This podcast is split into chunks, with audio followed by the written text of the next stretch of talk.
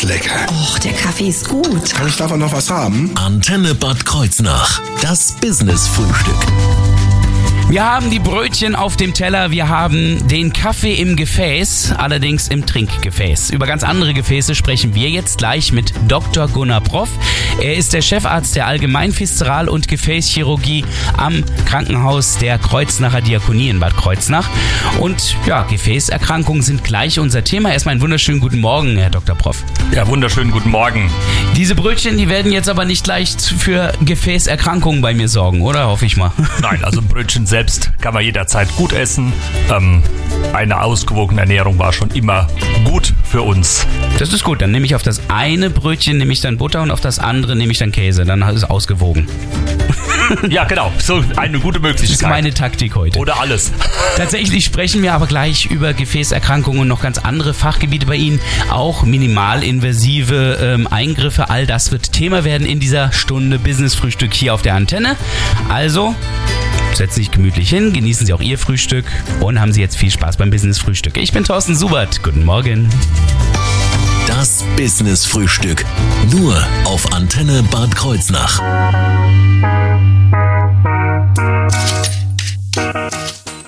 Wünsch guten Flug. Guten Morgen mit Knappe hier auf Ihrer Antenne. Das Business-Frühstück. Nur auf Antenne Bad Kreuznach.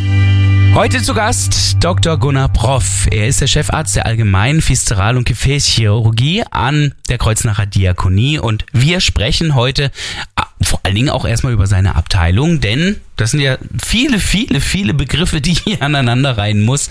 Äh, wo ist da der Unterschied zwischen Allgemeinchirurgie, Viszeralchirurgie, Gefäßchirurgie? Was ist das, äh, Ihre Abteilung? Also, wir sind die Abteilung, die hauptsächlich sich um nicht knöcherne Erkrankungen kümmert. Wir kümmern uns sowohl um die Erkrankungen des Darmes wie Darmkrebs, Leber, Gallenblasenerkrankungen, ähm, Leistenbrüche, Narbenbrüche und als zweiter Schwerpunkt äh, die Gefäßchirurgie. Das sind Erkrankungen, die sich insbesondere auf das äh, Gefäßsystem beziehen. Für die jungen Leute die Krampfadernerkrankungen, mit zunehmendem Alter dann die Erkrankungen der Schlagader wie Schaufensterkrankheit, PAVK und ähm, die Erkrankung der Halsschlagadern, die zu Schlaganfällen führen und die Erweiterung der Bauchschlagader, das sogenannte Aneurysma. Mhm. Das sind auch Themen, die wir jetzt gleich noch ansprechen werden. Äh, ganz kurz, Sie sind ja nicht alleine in dem Team, Sie sind ja der Chefarzt, das heißt, da muss noch ein paar andere mit dabei sein. Äh, wie groß ist Ihr Team? Also wir bestehen aus vier Oberärzten und sechs Assistenzärzten und ähm, belegen damit einen guten Teil der ärztlichen Kapazität des Diakoniekrankenhauses. Also da gibt es viele, die sich dann um meine Belange kümmern, wenn ich als Patient dorthin komme. Ja, die, einige Erkrankungen haben Sie eben schon mal genannt. Schaufenstererkrankungen beispielsweise. Das klingt erstmal witzig. Ja, Ähm, das ist eine schöne? Umschreibung einer Erkrankung. Ähm, Verkehr, Gefäßverkalkungen führen dazu, dass die Durchblutung der Beine reduziert wird bei Belastung. Das führt dazu, Patienten marschieren und stellen dann fest, dass sie Wadenkrämpfe kriegen und bleiben dann am Schaufenster stehen. Diese Wadenkrämpfe sind aber Zeichen der Mangeldurchblutung und damit sich das Gewebe der Muskel wieder erholen kann, bleiben die Patienten vor dem Schaufenster stehen, damit auch die anderen es nicht merken. Ich wollte gerade sagen, ähm, wenn ich da schon rumstehe, dann muss ich ja irgendwas tun. Also gucke ich dann mal ganz interessiert. Äh, Das machen die dann alle paar Meter oder was? Ja, das ist eine stabile Einschränkung. Ähm, alle 200 Meter müssen die dann stehen bleiben und warten eine Minute und dann können sie wieder weitergehen. Das heißt, in erster Linie tut das dann auch gar nicht so weh, sondern ich merke nur, dass mein Bein langsam taub wird. Oder wie, wie stelle ich mir das vor? Ja, man kann sich das vorstellen wie ein typischer Wadenkrampf. Das ist an, anfängt an wie ein Wadenkrampf. Bei weiterem Belasten wird es dann zu richtigen Schmerzen, zu erheblichen Schmerzen. Das tut dann auch sehr weh. Das vermeiden aber die Patienten grundsätzlich. Die bleiben dann halt stehen, wenn es anfängt zu ziehen. Ja gut, das ist klar. Das heißt aber auch, das geht dann ja immer weg. Ähm, Ist das dann eine schlimme Erkrankung? Grundsätzlich ist das natürlich eine erhebliche Erkrankung des Gefäßsystems, weil die Patienten im Laufe der Zeit nimmt das zu, die Erkrankung, und es führt dann in der Endstadium halt auch zum Verlust der Extremitäten. Oh je, ja gut, also so weit äh, wollen wir es natürlich nicht kommen lassen, denn der Patient oder die Patientin findet den Weg zu Ihnen, sagt, ich muss alle naslang stehen bleiben, weil mein Bein verkrampft. Äh, wonach gucken Sie dann? Wie finden Sie heraus, was da passiert ist? Zunächst fangen wir an damit, dass wir einmal eine Blutdruckmessung des Blutdrucks an den Armen und an den Beinen machen, um einfach zu vergleichen, ob das ähm, unterschiedlich stark durchblutet ist. Meistens ist dann der Blutdruck am Bein stark erniedrigt und dann kann man weitere Untersuchungen machen wie Ultraschall, schauen uns die Gefäße von oben bis unten an. Wenn da Auffälligkeiten sind, werden dann ähm, Angiografien gemacht, entweder im Magnetresonanztomographen, im CT oder halt, wenn wir schon wissen, was genau ist, auch direkt im Katheterlabor. Und äh, dann wissen Sie, an welcher Stelle irgendwas ist. Und jetzt wäre die Behandlung. Und die Frage ist, wie sieht die aus und was ist da möglich? Darüber sprechen wir gleich in wenigen Minuten hier auf Ihrer Antenne im Business Frühstück.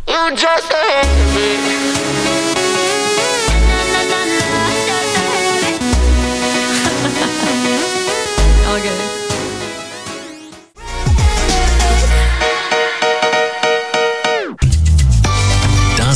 Business Frühstück. Nur auf Antenne Bad Kreuznach. Wir haben eben eine hochinteressante Krankheit kennengelernt im Gespräch mit Dr. Gunnar Gunnar Proff. Er ist Chefchirurg der Allgemein Viszeral- und Gefäßchirurgie an der Diakonie in Bad Kreuznach und er hat uns die Schaufensterkrankheit erklärt. Eine Krankheit, bei der das Bein nach einigen Metern gehen irgendwie in eine Art Krampfzustand gerät und mich dann zum Anhalten zwingt. So etwas kann natürlich behandelt werden. Das ist ja die Arterie, die an der Stelle ja überlastet ist und nicht mehr genug liefert. Was können Sie denn da machen? Sie können ja schlecht eine neue zweite Arterie da einbauen. Grundsätzlich haben wir sogar diese Option Ui. als Kunststoffvariante ähm, einzusetzen. Mhm. Wir nehmen aber auch ganz gerne oder vorrangig sogar das körpereigene Material, dass wir dort äh, Venen des Patienten einsetzen anstelle der Arterie, die dann Mhm. die Funktion übernimmt. Haben denn Venen nicht aber auch noch Venenklappen zusätzlich? Ist das denn nicht störend? Die wären störend, wenn wir sie in der falschen Richtung einbauen. Ah, so. Die Venenklappen sorgen ja für eine gerichtete Strömung und Mhm. deshalb packen wir die so, dass das passt und drehen die Vene um, dass das Blut in die richtige Richtung fließt. Das ist der Trick bei der Sache. Das Ganze nennt sich dann Bypass. Damit hätte ich also die Möglichkeit, diese enge Stelle einfach zu umgehen. Die bleibt aber Genau. auch weiterhin erhalten. Ja, wir benutzen das ausschließlich bei Verschlüssen, also wenn diese Hauptschlagader verschlossen ist, langstreckig zu ist, so dass wir keine Möglichkeit haben, die vorher mit den etwas minimalinvasiveren Verfahren wieder in Gang zu bringen. Da ist es eher das Ziel, wenn es kurzstreckige oder mittelstreckige Engstellen oder Verschlüsse sind, lassen die sich auch über Katheterverfahren wieder eröffnen. Und dann können wir die mit Ballons und Stents aufdehnen, sodass das Originalgefäß in Betrieb bleibt. Und das machen Sie minimalinvasiv. Wie geht das denn? Ja, minimalinvasiv bedeutet einfach, dass wir dort ähm, über eine Nadel, die etwa anderthalb Millimeter groß ist, äh, dass die Arterie anstechen und dort mit einem Katheter in unser Gefäßsystem vordringen, röntgen und dann Kontrastmittel geben, sehen, wo fließt das Blut lang, dort wo die engen Stellen sind, mit dem Katheter dran vorbeigehen und dann einen Ballon vor Ort bringen, der das Gefäß dann aufdehnt. Der ist natürlich auch relativ klein, also das stelle ich mir jetzt nicht für wie so ein Riesenballon vor. Das wäre vielleicht ein bisschen Immer groß. angemessen gleich der Größe, ja. In der Oberschenkelschlagader ist das etwa ein Durchmesser, hat die von etwa 6 Millimetern. Und so muss dann auch der Ballon sein, weil dort wollen wir das ja auch wieder hin aufdehnen. Das wird dann zwischendurch nochmal kurz ein bisschen überdehnt oder wird es wirklich nur auf die Originalgröße dann gebracht und der Ballon wieder entfernt? Das wird auf die Originalgröße gebracht. Das Überdehnen ist eher problematisch, weil äh, das Gefäß ist ja auch innen noch mit Kalk ausgekleidet und diese Engstelle soll ja gesprengt werden. Die kann sogar manchmal ähm, das Bedürfnis haben, sich wieder in die Originalfunkt ähm, Enge zurückzubilden. Dann muss man halt ein Metallkörbchen einsetzen, also so ein genannter Stand, der das halt aufhält. Das Ganze machen Sie ja nicht direkt vor Ort. Wenn Sie sagen minimalinvasiv, müssen Sie ja das Ganze durch die Gefäße hin an den Ort bringen, dort vor Ort arbeiten. Ich habe Ihre Hände gesehen, so klein sind sie nicht. Sie passen da nicht rein in die Arterie.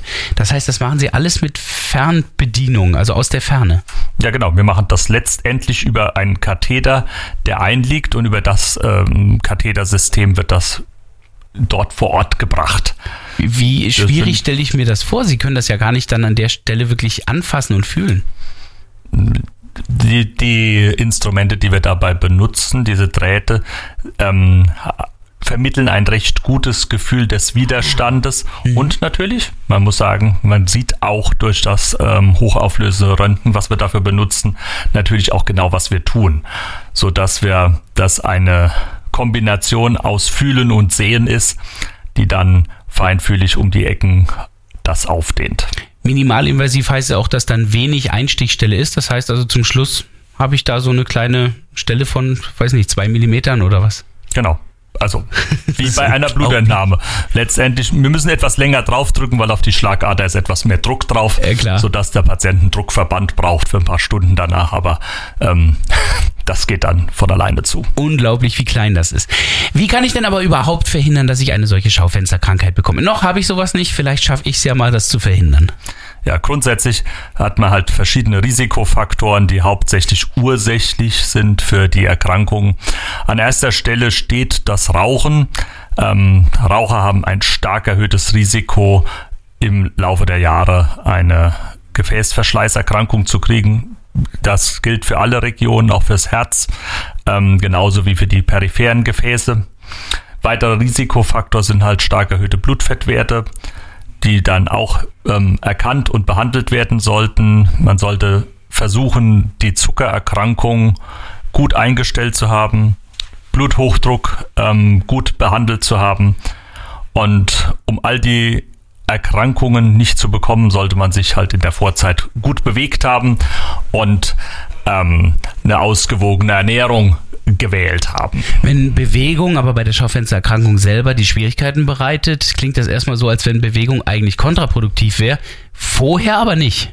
Vorher nicht. Es geht ja darum, der Mensch ist gemacht, sich zu bewegen. Die, wenn man das vorher versäumt hat, hat man nachher auch das Problem.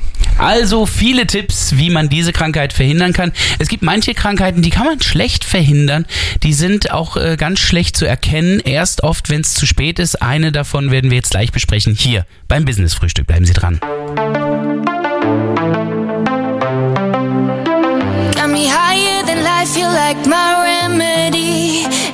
Das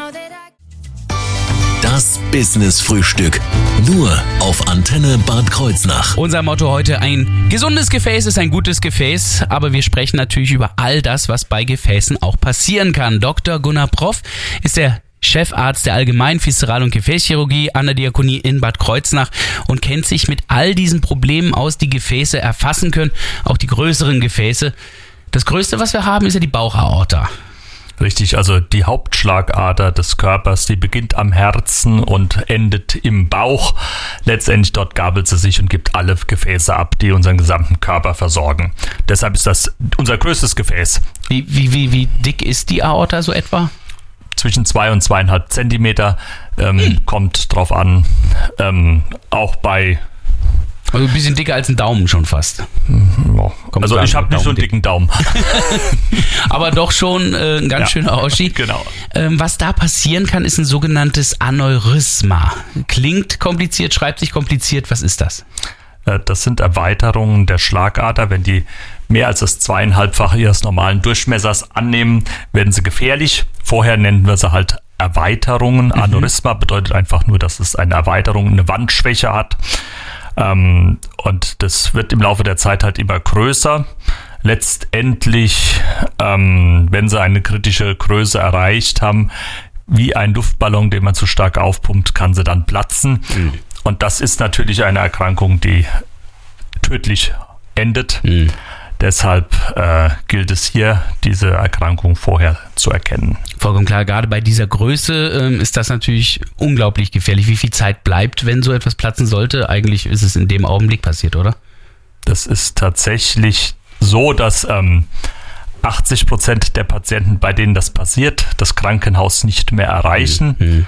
Und von denen, die das Krankenhaus erreichen, kann man durch eine Notoperation noch die Hälfte vielleicht retten. Woran erkenne ich so ein ähm, Bauchaortenaneurysma? Merke ich das an irgendwas? Also grundsätzlich bestünde die Möglichkeit, dass man eine große Veränderung im Bauchraum tastet, die pulsiert wie ein Pulsschlag sich zeigt. Das sind aber extrem große Bauchschlagadern.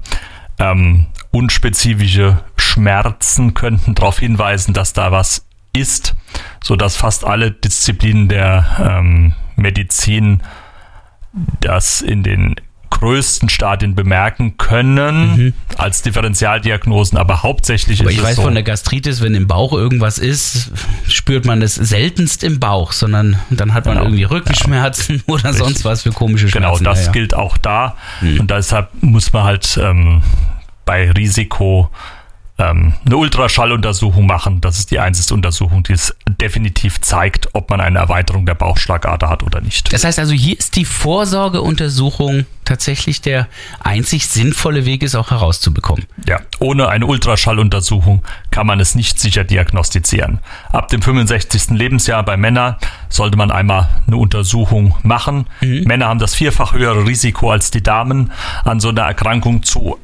erkranken. Ja. Die Damen haben nur dann ein gleich hohes Risiko, wenn sie dazu rauchen. Wunderbar, da haben wir das Wort schon wieder. es läuft Genau. alles aufs Rauchen hinaus. Lassen Sie das Rauchen sein. Für Ihre Gefäße ist es Gold wert, nicht zu rauchen.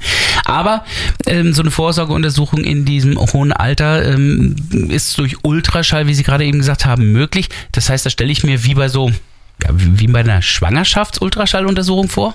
Ja, das ist eine ganz normale Ultraschalluntersuchung vom Bauchraum, die auch die Bauchschlagader untersucht, man kann Leber und Niere untersuchen, die Prostata etc., sodass man alle Organe des Bauchraums einmal untersucht. Das Einzige, was nicht gesagt wird, ob es ein Mädchen oder ein Junge wird. Aber wenn so ein Aneurysma festgestellt worden sein sollte, können Sie denn dann irgendwas machen? Was machen Sie denn dann? Also zunächst einmal ist das Wichtige, dass die Kleinen kein erhöhtes Risiko haben zum Reißen. Die sollten aber in Kontrolle bleiben beim Spezialisten. Deshalb macht man dann regelmäßigen Abständen Ultraschalluntersuchungen und kann dann sicherstellen, dass die Patienten kein hohes Risiko haben, dass ihnen was passiert. Ja. Sie können trotzdem normal leben. Wenn aber dann die Größe von 5,5 Zentimetern erreicht oder überschritten ist oder das Größenwachstum mehr als ein Zentimeter im Jahr ist, dann sollte man das Ganze operativ versorgen. Ja. Da gibt es verschiedene Methoden. Einmal eine seit 1960 etablierte Operation, wo man einfach die Bauchschlagader durch einen Bauchschnitt ersetzt. Das ist Nehme ich einfach das die- Stück raus, was ausge das ausgeleierte leiert Stück ist. wird ersetzt durch so. eine Dacron-Prothese und die wird da eingenäht. Sehr sicheres Verfahren hat man seit, ja, wie gesagt, seit 1960 im Betrieb, ist natürlich durch die heutige Narkosetechnik etc. ein sehr sicherer Eingriff geworden. Nichtsdestotrotz haben wir uns weiterentwickelt und ähm, können jetzt seit gut über 15 Jahren ähm, die relativ minimalinvasiven sogenannten endovaskulären Versorgung anbieten. Das also heißt, innerhalb des Gefäßes. genau, richtig. Innerhalb des Gefäßes wird dann ein neues Gefäß eingelegt über diese Katheterverfahren, sodass dann der große Bauchschnitt wegbleibt und wir das letztendlich über Punktionen, also über Nadeln in den Leisten ähm, Regionen über reinbringen können. Das heißt, das ist auch klitzeklein, geht über die Nadel rein und wird erst innen drin, in dem Gefäß dann überhaupt erst aufgespannt. Genau. Und ähm, ja, danach ist quasi das Aneurysma einfach nur noch eine leere Hülle drumrum um die neue Leitung. Genau, richtig. Ein wirklich interessantes Verfahren, was dann auch so gut wie nichts an Narben hinterlässt. Wir sprechen gleich noch weiter über diese besondere Abteilung der Diakonie in Bad Kreuznach mit unserem Studiogast Dr. Gunnar Proff.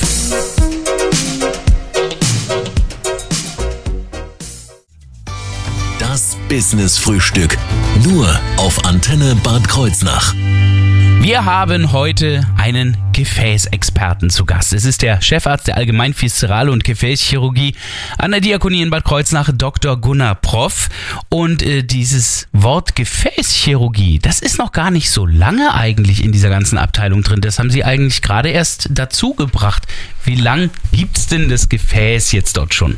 Ja, also seit April 2020 bin ich Chef in der Abteilung und habe das natürlich mitgebracht als Erweiterung der bislang. Da ist eine Gefäßerweiterung gut. Ja, quasi. genau. Das ist die Er- Erweiterung der ähm, Chirurgie auf den Teil, der bislang in Bad Kreuznach nicht versorgt wurde. Und habe da auch entsprechend Oberärzte mitgebracht, die das beherrschen, sodass wir jetzt dann ein vernünftiges Team haben, was auch die Gefäße gut versorgt oder nicht nur auch die Gefäße, sondern die Gefäße gut versorgt und der Bauch weiterhin auch gut versorgt ist durch ähm, ebenfalls kompetente Oberärzte, die sich da und meiner Wenigkeit natürlich auch darum kümmern. Ich meine, mal abgesehen davon, dass der Herr Bader einen Platz frei gemacht hat und Sie diesen Platz jetzt ausfüllen, ähm, was hat Sie denn noch überzeugt, nach Bad Kreuznach und damit an die Diakonie zu gehen? Letztendlich ist ähm, einmal, also verschiedene Sachen. Einmal fühle ich mich regional zugehörig. Ich bin aufgewachsen an der Lorelei, habe in Mainz studiert, habe eine Zeit meines Lebens in Trier gelernt und habe dann einen Ausflug äh, nach Westfalen gemacht und dort meine Fachweiterbildung gemacht, kam dann über Limburg wieder hierher zurück, sodass ich wieder in der Region bin, aus der ich letztendlich komme. Ich kann den Rhein sehen, wenn ich ein bisschen fahre. Ähm, und ja, das ist einmal das eine. Sind auch alles schöne Orte, aber Kreuznach ist doch das Schönste von allen, oder? Ist auf jeden Fall einer der wichtigen Orte und für mich jetzt der wichtigste Ort geworden. Ähm, Aber die Diakonie selbst hat ja auch noch Vorteile, die sie Genau. mit sich bringt. Also was äh, faszinierend an der Diakonie wirklich ist, ist ein, ähm, ein ganz großes sozialer äh, Arbeitgeber, der ähm, was mich sehr fasziniert, mit den ähm, Behinderungen leben mit auf unserem Gelände. Also wirklich die Integration äh, real gelebt wird. Inklusion wird dort gelebt. Das ist eine hervorragende Sache. Das macht auch Spaß zu sehen, ähm, was da passiert, wie es passiert. Und ähm, man muss natürlich auch sagen, die Diakonie selbst, das Diakonie Krankenhaus hat hervorragende Abteilungen, die stabil und gut aufgestellt sind, mit hoher Fachkompetenz, ähm, wo dann auch das Arbeiten gemeinsam sehr viel Spaß macht. Wir haben eine hervorragende internistische Abteilung, die mit der Kardiologie eine ähm, ganz stabile ähm, Versorger der Region ist, die natürlich auch sehr viel mit meinen Erkrankungen im Gefäß zu tun hat. Die Gastroenterologen in der Diakonie, die mir hinsichtlich der Bauchchirurgie hervorragend zuarbeiten. Also da eine Top-Abteilung. Wir haben ähm, viele andere operative Abteilungen, die wirklich auf höchstem Niveau arbeiten. Ähm, das ist ein großer Spaß, weil man hohe Fachkompetenz durch viele andere mit im Haus hat und dadurch auch die Diskussionen sehr spannend sind. Und Sie haben ja schon einige vorhin noch mit erwähnt, MRT, CT, äh, Genau, auch die diagnostischen. Möglichkeiten haben wir natürlich alle vor Ort, ähm, die auch von Fachkompetenz ähm, erstrahlen sozusagen. aber Sie sind selbst auch im Herzkatheterlabor unterwegs. Ja, richtig. Wir, haben, äh, wir nutzen die Möglichkeiten der Angiografien im Bereich des Herzkatheterlabors, weil das letztendlich im Herzkatheter werden die gleichen Gerätschaften benutzt, wie wir das am Herzen benutzt, wie wir es an den peripheren Gefäßen benutzen. Es sind die gleichen Katheter, nur etwas unterschiedliche Größen. Das Herzkranzgefäß ist deutlich kleiner. Wir haben größere Gefäße, die wir versorgen müssen. Aber damit teilen Sie sich das quasi dann mit der Kardiologie. wir dürfen das mit benutzen, so würde ich das sagen, und wir haben auch ein eigenes Angiografiegerät für ein OP, so dass wir da also ähm, auf allen Ebenen gemeinsam arbeiten. Ich merke, Dr. Prof fühlt sich wohl an der Diakonie und das zeigt natürlich sich auch in seiner Arbeit und in der Arbeit seines Teams. Wenn Sie also irgendwann einmal mit den Gefäßen im Viszeralbereich oder auch mit der Allgemeinmedizin Schwierigkeiten haben, hier wird Ihnen dann definitiv an der Diakonie geholfen und dort bekommen Sie dann auch die entsprechenden Informationen, die Sie dann brauchen. Wenn Sie irgendwas an den Informationen, die wir heute hier hatten in der Sendung, noch einmal nachhören möchten, dann geht es auf unserer Internetseite. Schauen Sie dort einfach in der Mediathek vorbei beim Business Frühstück und da gibt es auch das Business Frühstück von heute noch einmal nachzuhören. oh, oh, oh.